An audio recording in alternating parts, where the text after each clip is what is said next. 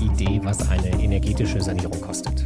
Nee, leider nicht. Ich bin Mieterin Ja. und habe auch eben noch mal so drüber nachgedacht, wenn ich nach Wohnungen gesucht habe, Nie darauf geachtet. nie auf den Energieausweis oder irgendwie so geachtet. Heute würde ich das hoffentlich anders machen. Ich habe auch nicht darauf geachtet. Ich wohne in einem Altbau, also relativ sicher hat er einen ziemlich schlechten Energieausweis oder eine ziemlich schlechte Einstufung.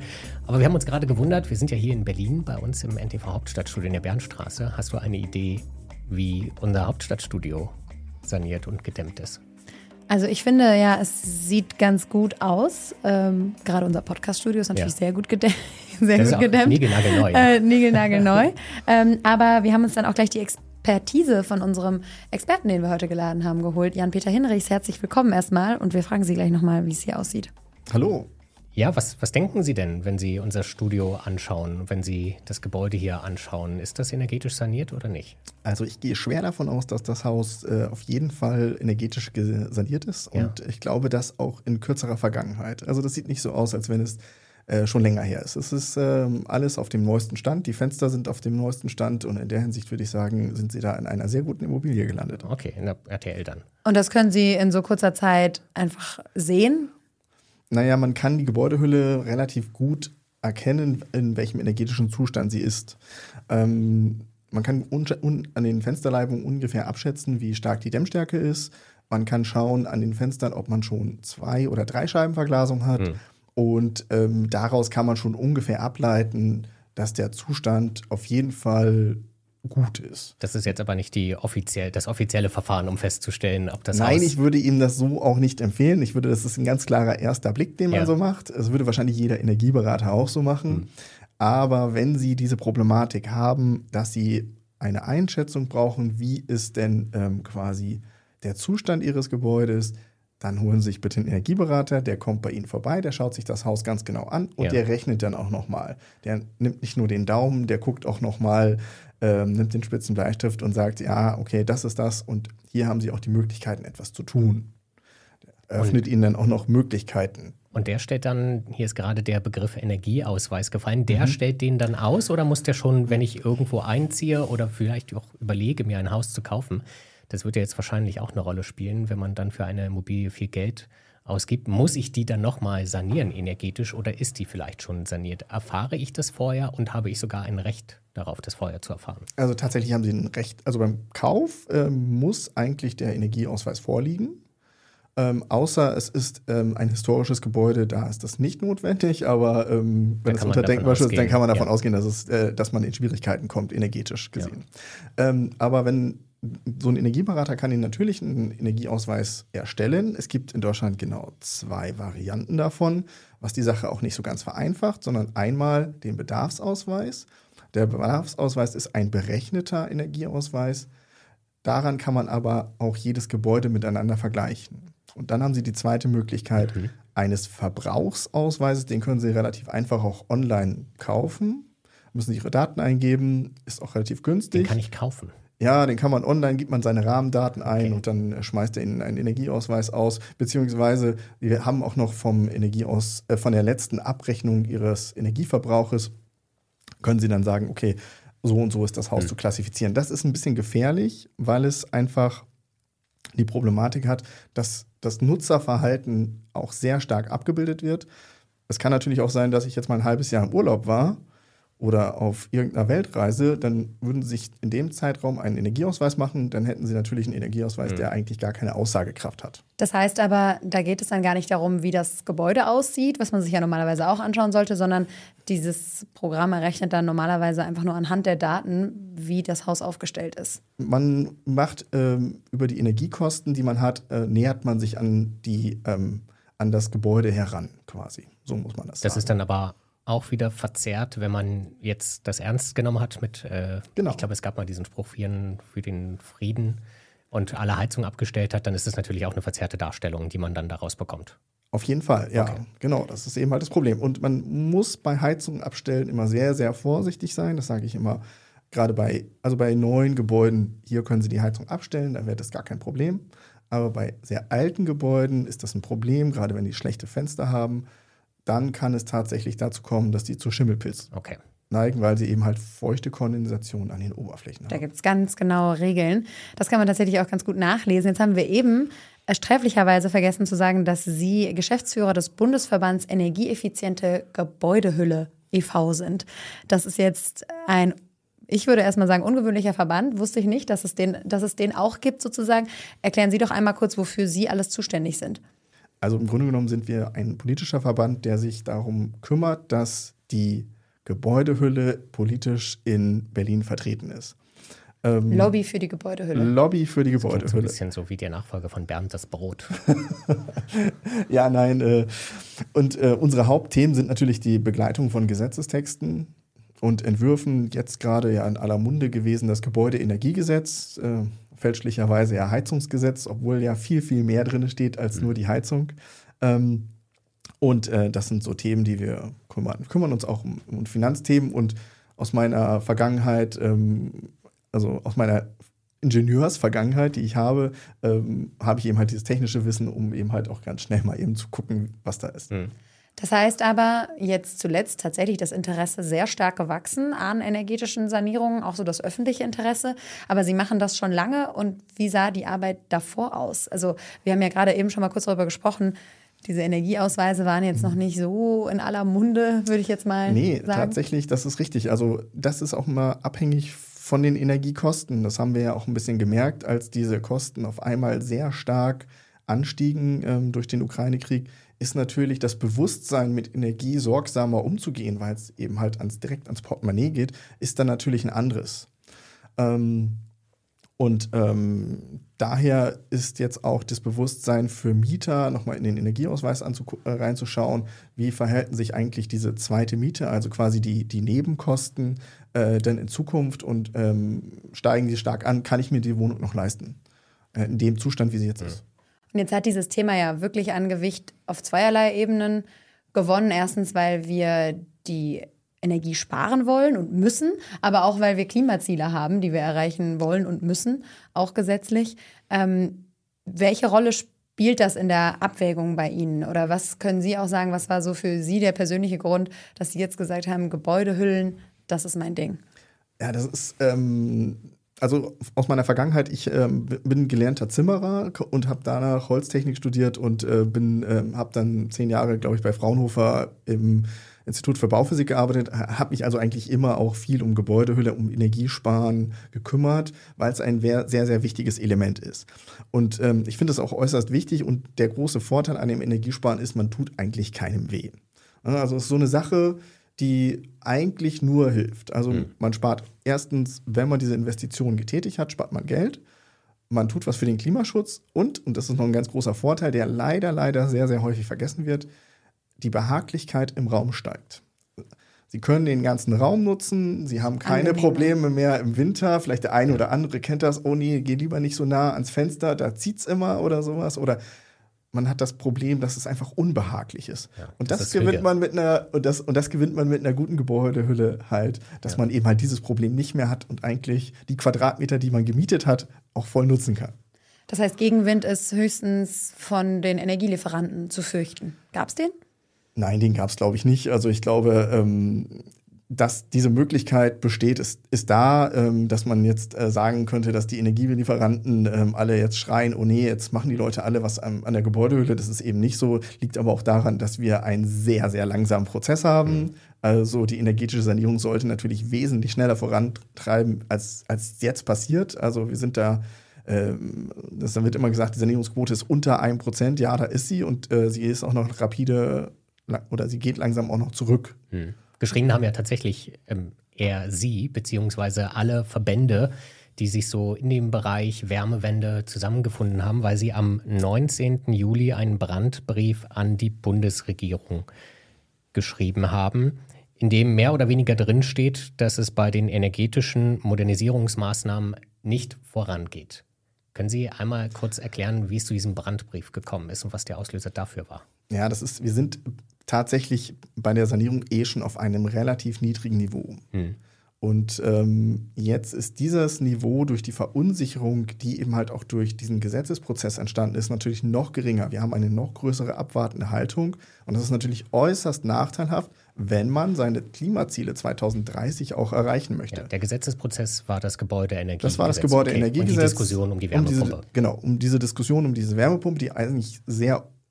Das Gesetz war gar nicht so schlecht vorbereitet, muss ich immer wieder sagen. Ähm, das, das was ist eine da, ungewöhnliche Perspektive. Ja, ich weiß, ähm, aber es liegt auch daran, dass man auch, wenn man, es sind, ähm, wenn man mehr als diese Überschriften liest und mal schaut, was das äh, Ministerium da gemacht hat, war das nicht so schlecht. In, wenn man das mit Blick auf die Gebäudesanierung. Man, mit dem oder? Blick, ja, mit dem Blick, wir wollen 2030 einen großen Schritt vorankommen in Hinblick mhm. auf Klimaneutralität. Mhm. Ja. Ähm, Jetzt haben wir gemerkt, dass diese Geschwindigkeit, die da vorgeschlagen wurde, nicht angenommen wurde. Und jetzt kommen wir zu der Problematik. Es wird in den nächsten Jahren trotzdem immer schwieriger werden, diese Ziele zu erreichen. Und es ist immer die Frage, was für einen Preis man dann zahlen muss. Ob der jetzt dann größer ist oder später. Das ist halt, hm. das Ziel ist ja das gleiche. Mhm. Und naja, es wird eher immer teurer und man muss das dann innerhalb immer kürzerer Zeit noch mehr der, leisten. Der Berg wird immer steiler. Das ist halt bei so, so Sachen so, weil die. Menge ja die gleiche bleibt. Das heißt aber jetzt nochmal, um auf das Gesetz, das ist ja ganz interessant, Sie sagen, dass, der, dass das Gesetz an sich gut ist in dem Sinne, dass es viele Vorgaben macht, die uns helfen könnten, aber dass der ganze Prozess, den die Regierung da ja auch kommunikativ völlig verbockt hat, sagen wir es jetzt mal so. Das ähm, ist, glaube ich, der Punkt. Also wir haben ein kommunikatives Problem gehabt. Ähm, grundsätzlich, es ist kein neues Gesetz, das muss man immer wieder sagen. Es ist schon, ich glaube, zweite, es ist aus dem, also das ganze Gesetz ist eigentlich 1976 entstanden. Das ist nämlich so, der Vorgänger war das Wärmeschutzgesetz, dann kam die ähm, Energieeinsparverordnung, aus der Energieeinsparverordnung ist dann das GEG e entstanden. Und da und das Ding hat 110 Paragraphen und ähm, mhm. wir haben jetzt, glaube ich, an zweien rumgeschraubt. Und ich, das, glaube ich, muss man dann mal so ein bisschen auch äh, dann. Und diese zwei waren natürlich in der Hinsicht stark eingreifend, weil sie eben halt ähm, zum ersten Mal den Bestand adressiert haben. Das war eigentlich vor, im Vorfeld nie so wirklich der Fall. Nur in einzelnen Paragraphen war es so, dass man zum Beispiel die Verpflichtung hat, die oberste Geschossdecke zu dämmen. Das war da schon immer drinne. Aber wir haben das Problem, dass das auch nicht kontrolliert wurde. Bei den Heizungen ist das anders, da kommt ja der Schornsteinfeger. Und jetzt sind wir aber durch diese Debatte in der Situation gelandet, wie bei den Wärmepumpen, dass die Anträge für energetische Sanierungsmaßnahmen zurückgegangen sind, eingebrochen genau. sind? Was ist die richtige Formulierung? Nein, das ist tatsächlich ein Rückgang der Anträge. Mhm. Also wir merken, ähm, das kann man an den BAFA-Zahlen sehr, sehr gut sehen. Viele der großen Maßnahmen werden, sind ja auch äh, förderwillig, gerade wenn man ein bisschen mehr macht. Und äh, wir sehen, dass äh, eine gewisse Zurückhaltung da ist und die Förderzahlen rückläufig hm. sind. Und, und das aber, und das aber schon auf einem relativ geringen Niveau. Ja. Also wir waren jetzt, jetzt nicht in irgendwo den großen, ja, jetzt machen wir ganz viel Sanierung, sondern das war ja. eh schon schwierig und jetzt ist es noch schwieriger. Also vorher haben sich wenige Menschen dafür interessiert, ihre Gebäudehülle nachträglich zu dämmen und jetzt sind es so gut wie gar keine mehr. Es sind sehr wenige, ja. Können Sie, das, können Sie das beziffern? In wie viele? Ja, das kann man eben halt nicht so ganz einfach. Ähm, aus dem einfachen Grund, ähm, weil ähm, so Sanierungszahlen nicht so genau erhoben werden. Man hat da immer, man redet da immer relativ viel über Vollequi äh, Vollsanierungsäquivalente und da würden jetzt wahrscheinlich, das wird nichts bringen. Aber Sie, Sie, kamen, also Sie haben keine Schätzung oder so und sagen, wenn wir wissen, so, wir wissen ungefähr, wie viel Quadratmeter. Nee, das kann man so nee. nicht sagen mit den Prozenten. Also man hat ungefähr Quadratmeter, darauf könnte man das zurückrechnen aber diese Zahl würde niemandem was sagen. Das ist so ein bisschen das Problem. Und diese Sanierungsquote, die Sie zu Beginn mal erwähnt genau. hatten, wo Sie gesagt haben, wir schaffen ungefähr ein Prozent der Bestandgebäude pro Jahr, ist das? Ja, das schätzt man. Okay, das schätzt man. aber auch da ist es ungenau. Aber dann müsste ja man, um den Gebäudebestand äh, natürlich zu sanieren, 100 Jahre brauchen. Das ist dann ein bisschen lang für 2045 Ziele. Ja, das heißt, wie viel Prozent glauben Sie, ist realistisch und müssten wir erreichen? Also wo? Genau. Also tatsächlich ist es so, es gab in den vergangenen Jahren immer diese großen Klimastudien, zum Beispiel die DENA-Leitstudie, wo wir auch uns Das ist die Deutsche Energie. Das ist die, die, äh, die, die äh, Deutsche Energieagentur, mhm. die eben halt in einem Konsortium eine große Studie aufgemacht hat und wo unterschiedliche Sachen untersucht wurden. Das sind ja so ein bisschen Zukunftsszenarien. Wie kommen wir ans Ziel? Und äh, da sind wir, haben wir berechnet, dass äh, mit Hinblick auf Vollsanierungsäquivalenten wir ungefähr eine Zahl von ja, zwei bräuchten. Also quasi eine, eine Verdopplung. Verdopplung. Genau. Und derzeit haben wir ja das ganz große Problem, und das ist ja, ähm, dass wir, oder in den vergangenen Jahren hatten wir das Problem, dass wir wenig Kapazitäten ähm, hatten in, in der, überhaupt in der Sanierung, aus dem einfachen Grund, weil der Neubau natürlich auch sehr, sehr stark gelaufen ist. Jetzt haben wir natürlich auch einen, quasi einen Einbruch im Neubau, hätten die Kapazitäten zur Verfügung und die Sanierung startet aber nicht. Mhm. Das ist ein großes Problem und eigentlich ist das auch eine Chance. Und woran liegt das konkret, dass die Sanierung nicht beginnt? Dass die Sanierung nicht beginnt, das ist ein bisschen, das ist eine gute Frage. Darauf habe ich jetzt keine so eine unheimlich, also ich, keine zielgenaue ja Antwort. Ja, aber das sind ja nicht nur Privatpersonen, die ihr Eigenheim sanieren können. Das ist ja mehr oder weniger. Ja, das doch, das ist tatsächlich oder? der ein, das ist tatsächlich der, der Ein- und Zweifamilienhausbereich, der, okay. der eigentlich da adressiert werden muss. Die Mehrfamilienhausbesitzer oder beziehungsweise die Wohnungsbaugesellschaften, die haben aus anderer Sicht einen Zielkorridor, den die verfolgen und sanieren, sagen, wir sanieren das und das und das. Auch ähm, die, die haben da eine längere Planung, haben ja. auch da immer. Ähm, also die haben schon Pläne erstellt und. Ja, das liegt einfach auch bei denen am Portfolio. Die ja. wollen gewisse Portfolio. Da sind äh, andere Zwänge als der Klimaschutz noch äh, da, sondern eben halt auch finanzielle Portfoliomodelle wo es eben halt wichtig ist, dass man sein Portfolio und den Wert der Immobilien, ja. das Immobilienportfolio erhält und so eben halt Investitionen tätigt. Okay. Ist noch ein bisschen mehr Immobiliengeschäft da drin. Das ist ja, noch ein bisschen eine ganz andere Geschichte. Aber beim 1 und 2. Ja, scheinbar sehr viel BWL, glaube ja. ich sogar. Aber gerade das Thema Immobilienwert spielt da natürlich eine äußerst große Rolle. Mhm. Aber das ist bei Ein- und Zweifamilienhäusern nicht ganz anders, nur es wird nicht so betrachtet. Ja. Also wenn ich jetzt nichts habe, ist es, äh, also nichts saniert habe, dann kann man jetzt tatsächlich sehen, dass wir einen ganz, ganz krassen Immobilienabwertung haben. Was wir in der Vergangenheit mhm. konnte man ja durch Lage, Lage, Lage, da mhm. hat man sich eine Wohnung gesucht und sagt, ja, das ist traumhaft und die kaufe ich eventuell. Da hat man ja auch gesagt, ein schöner Altbau in Berlin ist, ist eine traumhafte Sache, ja. ja. Und, und, jetzt äh, schaut man nochmal auf den Energieausweis. Genau, und jetzt sehen wir aber tatsächlich, dass gerade auch ähm, in Berlin wird es noch nicht so sein, aber tatsächlich in ländlichen Regionen ist es tatsächlich schon so, dass wir eine Abwertung von 20 bis 30 Prozent haben der Immobilie. Okay. Ui, und das liegt daran, dass man sagt, das ist nicht mehr auf dem energetisch neuesten Stand genau. und damit kann ich nicht mehr so viel anfangen. Die Nachfrage ist da einfach stark gesunken. Und warum ist dann die Nachfrage nach den Sanierungen nicht da? Das ist eine gute Frage. Vielleicht ist das, ähm, liegt natürlich einerseits ein bisschen an den hohen Zinsen, obwohl mhm. man natürlich bei den Sanierungen immer die Chance hat, sukzessiv was zu machen. Also man mhm. holt sich ja am Anfang so einen Energieberater, der kommt, der guckt sich an, der gibt dann eine Empfehlung. Was mache ich denn zuerst? Mache ich was an der Gebäudehülle? Tausche ich die Heizung aus? Ist das die sinnvolle Maßnahme? Man kann da so einen individuellen Sanierungsfahrplan machen und so kann man natürlich auch einen individuellen Finanzierungsplan machen. Hm. Und würde natürlich so viel, wie ich mir leisten kann, machen, um eben halt auch meine Immobilie weiterzuentwickeln. Aber vielleicht ist das auch noch nicht so bekannt. Ja. Ähm, und ähm, ein großer Nachteil, den wir hatten, war eben halt, dass wir meiner Meinung nach auf diese Gaspreiskrise falsch reagiert haben. Wir haben den ganz großen, die ganz große Gießkanne aufgemacht, haben jeden entlastet ob der es nötig hatte oder nicht, weiß mhm. ich. Also, ob das sinnvoll ist, weiß ich nicht. Es war auf jeden Fall ein einfaches Verfahren. Aber wir haben dadurch natürlich auch ähm, den Leuten das Bewusstsein äh, gegeben, wenn was Schlimmes kommt, dann kommt der Staat und der hilft uns. Also und Sie hätten das heißt, entlastet in dem Sinne, wer energetisch saniert, der bekommt. Genau, der hätte ja auch was, also wenn einer es nicht notwendig gehabt hätte, um um ähm, da dass einem da geholfen wird, sondern ja. dann hätte man denen doch einfach einen Anreiz geben können, wir geben dir was, aber mhm. du sanierst aber auch. Es wäre so ein doppelter Mehrwert gewesen. Einmal Klimaschutz und gleichzeitig eine bessere Immobilie und wir hätten Energie gespart. Ja. Also das ist tatsächlich ja auch was, was wir auch beobachten, dass so diese Notwendigkeit, etwas zu verändern, bei vielen Menschen einfach noch gar nicht angekommen ist. Die sagen dann, nee, wieso werde ich jetzt gezwungen, irgendetwas an meiner üblichen Heiz- und an meinem Wohnverhalten irgendwie zu ändern. Mhm. Jetzt müssen Sie noch einmal ähm, erklären, was genau die Kritik oder worauf sich der Brandbrief bezieht. Wenn Sie sagen, das Gesetz ist eigentlich aus dieser Sicht für uns das Richtige und ähm, ja, das Gesetz ist Politik noch, hat nicht unbedingt. Das, ist ein, das, war ein, das Gesetz sollte eigentlich in, in, in drei Novellen verändert werden. Das, wir haben jetzt gerade mal die zweite geschafft. Ähm, einmal wurde die Neubaunovelle ein bisschen geändert, dann in der zweiten Novelle sollte jetzt die Heizung angepackt werden und das dritte sollte sich eben halt in Bezug auch auf die europäischen Themen, das ist die EPBD,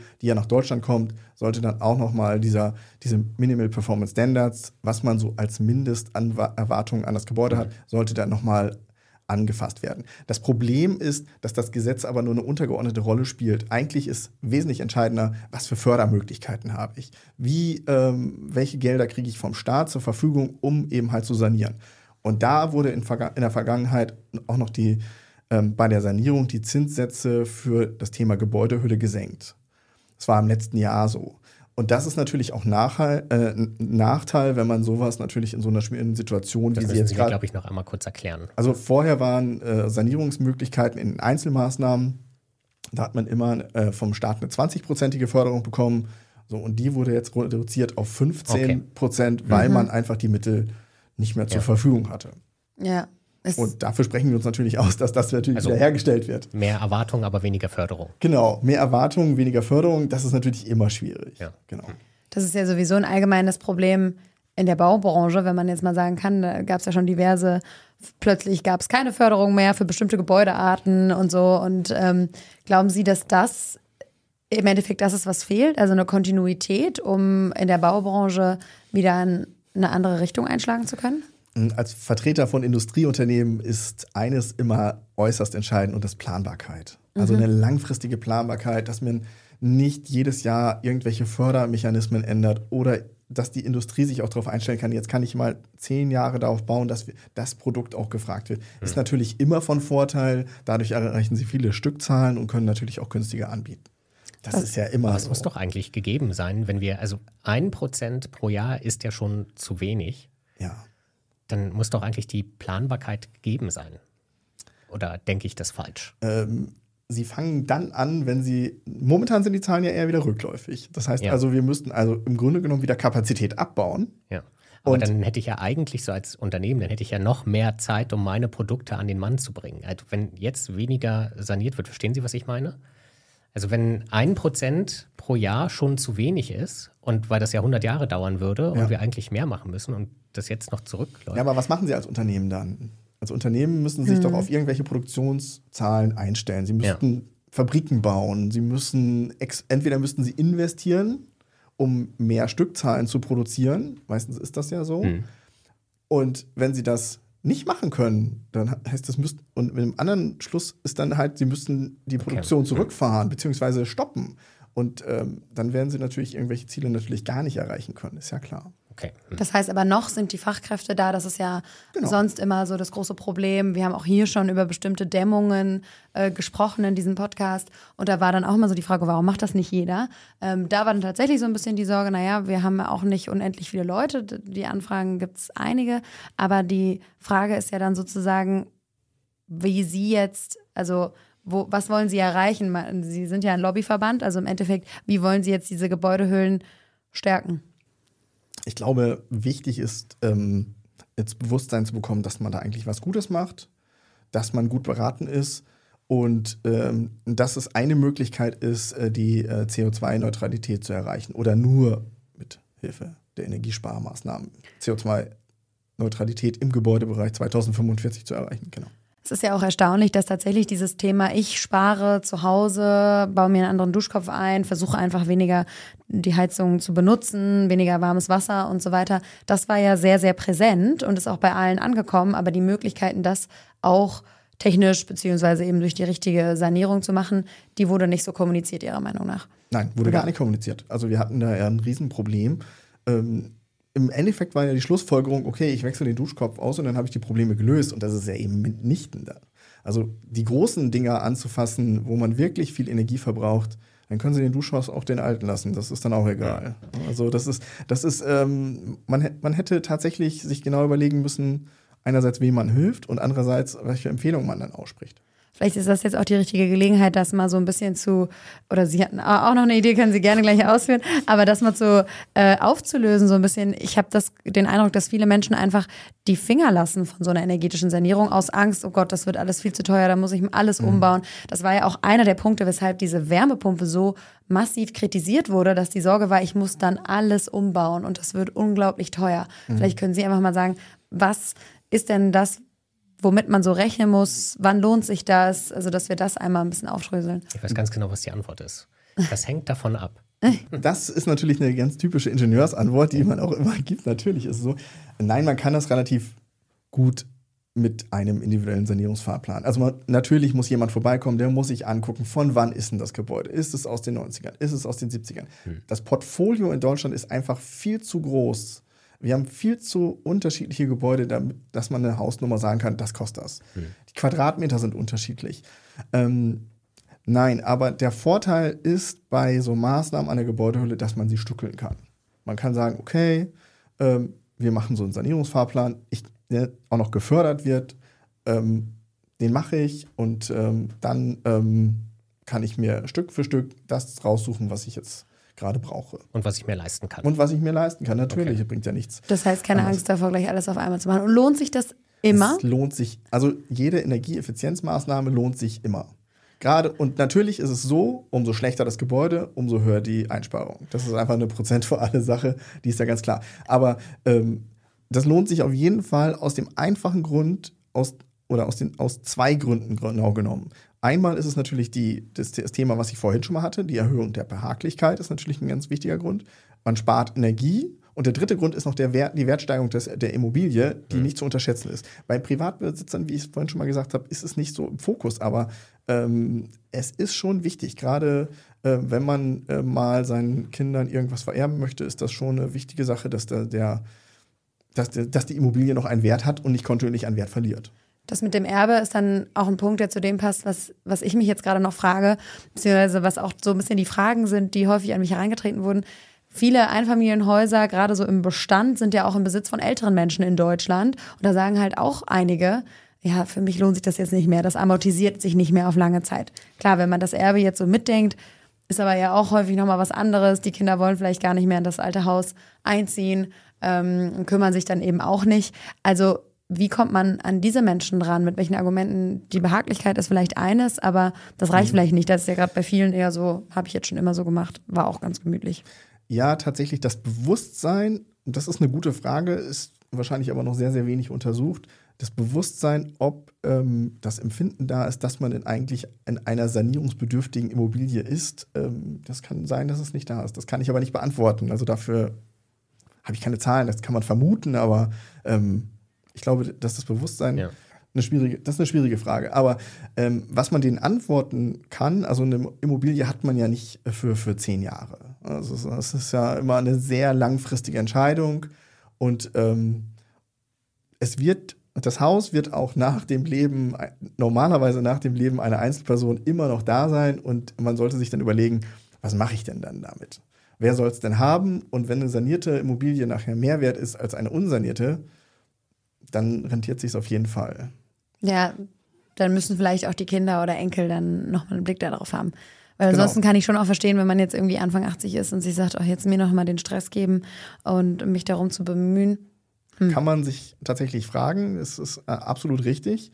Ähm, wird sich wahrscheinlich zu Lebzeiten hauptsächlich im Behaglichkeitsbereich auszahlen. Also es natürlich eine wesentliche Verbesserung.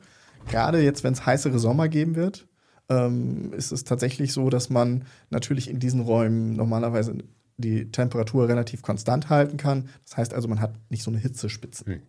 Und das ist natürlich von Vorteil. Wie würden Sie denn so Ihre Arbeit in den letzten Jahren so bezeichnen? Also hat insgesamt die Politik, also wir haben jetzt auch noch gar nicht darüber gesprochen, wie sie jetzt reagiert hat auf Ihren Brandbrief, mhm. aber haben Sie denn der, den Eindruck, dass durch, durch diese Lobbyarbeit? Ist da irgendein Durchdringen? Ja, das ist, glaube ich, so der stete Tropfen hüllt den Stein. Ich glaube, das Bewusstsein steigt. Ähm, und was wir gemerkt haben, ist, dass viele unserer Argumente, die wir bringen, tatsächlich auch weitergegeben und weiter genutzt werden. Also ich glaube, dass wir da ähm, auch gerade mit den Umweltverbänden und auch eben halt mit den Sozialverbänden, da haben wir am Anfang des Jahres mal so einen Sanierungsgipfel gestartet, weil für die das auch wichtig ist, dass man eine gewisse Sicherheit hat. Also eine Sicherheit der Ausgaben, eine Ausgabenkontrolle. Ich kann die nächsten Jahre berechnen, wie viel Energie ich brauche. Und damit weiß ich natürlich auch bei geringen Energiebedarfen, dass die Kosten nicht ausufern. Und das ist für die auch ein äußerst wichtiger Punkt. Und gab es eine Reaktion auf den aktuellen Brandbrief? Nein. Also leider hatten wir da nicht so äh, die erhoffte Reaktion, außer aus der Presse, die das alle gerne aufgenommen haben. Aber ähm, aus der Politik kam da keine Reaktion. Es ist aber so, dass momentan, und das merkt man ja, die Branche in eine gewisse Schieflage rutscht. Also wir haben diesen starken Einbruch des Neubaus. Wir haben aber immer noch eine große Nachfrage an Wohnraum. Daher bin ich still in der Hoffnung, dass die Politik sich jetzt irgendwas Sinnvolles überlegen wird, dass wir ähm, da nicht in eine tiefere Krise reinrutschen und quasi nicht nur die Sanierung stockt, sondern äh, dass wir auch ähm, ähm, ein konjunkturelles und Arbeitsplatzproblem bekommen. Das okay. wäre natürlich auch nachteilhaft. Das heißt, wie geht es jetzt weiter? sozusagen? Kommt der nächste Brandbrief oder? Naja, so Brandbriefe aneinander rein, das bringt ja nicht so viel. Also wir hoffen, dass wir äh, in Gesprächen ähm, tatsächlich ähm, es hinbekommen, sinnvolle Vorschläge zu machen, um ähm, diese ja, vermeintliche Krise dann tatsächlich zu bewältigen. Verbesserung der Förderung oder eben halt andere Maßnahmen, die. Wir werden das auf jeden Fall beobachten. Es ist ja auch spannend zu sehen, äh, solche Allianzen zwischen Industrieverbänden und Umweltverbänden und Sozialverbänden gibt es auch nicht alle Tage. Nee. Äh, Jan-Peter Hinrichs, vielen Dank. Ja, vielen Dank, dass ich da sein darf. Auch ich sage vielen Dank und wie immer geht, alle Folgen des Klimalabors gibt es bei Apple, Spotify, bei Amazon Musik und natürlich auch bei uns in der NTV-App und bei RTL Plus Musik. Und wer sich alle Interviews nochmal durchlesen möchte, der findet die natürlich auch bei uns bei ntv.de. Vielen Dank.